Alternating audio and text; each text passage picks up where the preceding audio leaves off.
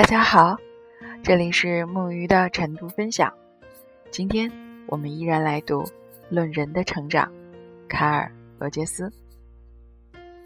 今天读的这一段呢，实际上是作为罗杰斯自传三部曲当中的第三篇。在这里，他回顾了自己从六十五岁到七十五岁的十年，包括工作、生活、自己。他从工作上的冒险一直讲到了妻子海伦的病逝。读到这儿，罗杰斯对我已经不再是一个非常著名的教育学家、心理学家的代名词，而似乎是身边真实存在的一位老人。对，真实。也许正是因为身体机能的衰老，才会让他更加的关注自己以及内在的力量。因此，体验、尊重、亲密需要成为这个章节中反复出现的内容。我想，这应该就是全然的接受吧。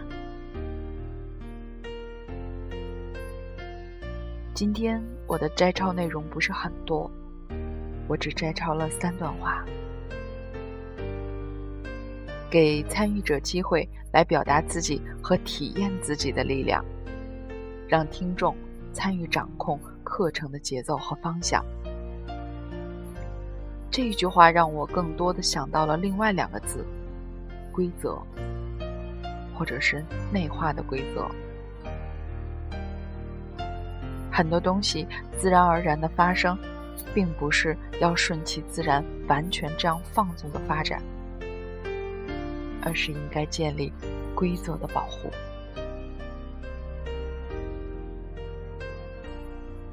我最珍惜的经历都会包含相当程度的冒险。这句话也引起我非常大的触动。其实回想一下。在我们的经历当中，值得我们记忆的，一定也是这样。最后的一段话呢，是我现在非常非常有感触的，也是希望能把这样的一段话送给我身边所有的人，因为我正值在这样的一个冒险中，也恰好感受到了这个冒险带给我的。一切，我愿意冒险的第一个相关因素是我的支持团队、松散的朋友圈和亲密的伙伴。第二个因素是我与年轻人的亲密关系，以及年轻人带来的新的生活方式。但是，我乐意冒险的最主要原因是。我已经发现，这样做无论成功还是失败，我都学到了东西。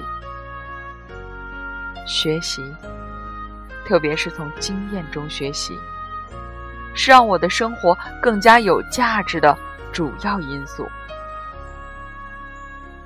这样的学习可以扩展我的生命，因此，我一直在冒险。